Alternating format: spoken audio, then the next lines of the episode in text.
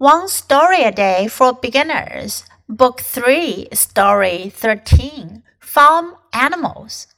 I live on a farm. I'm only eight years old, but I can do many things. When I get up in the morning, I feed the chickens. I open the gate for the sheep. I give the goats water. In the afternoon, I gather the eggs and I brush the horses. In the evening, I bring the sheep back. Once I saw a baby goat being born. That was amazing. I love my life on the farm. 这个故事讲的是 farm animals 农场的动物。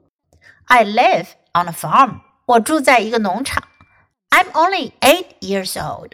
我只有八岁 ，but I can do many things. 可是我能做很多的事情。When I get up in the morning, I feed the chickens. 当我早上起来的时候呢，我就喂鸡。I open the gate for the sheep. 我打开门，把羊放出来。I give the goat water. 我给山羊水。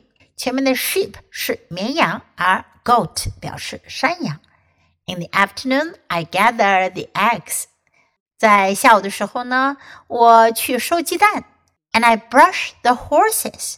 我还去刷马。In the evening, I bring the sheep back。到了晚上，我就把羊赶回来。Once I saw a baby goat being born。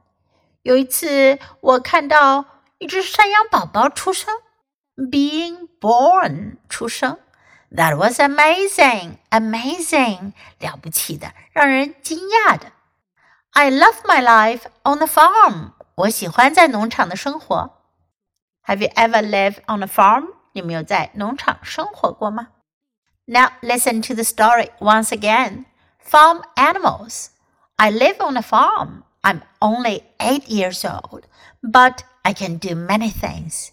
When I get up in the morning, I feed the chickens. I open the gate for the sheep. I give the goats water. In the afternoon, I gather the eggs and I brush the horses. In the evening, I bring the sheep back. Once I saw a baby goat being born. That was amazing. I love my life on the farm.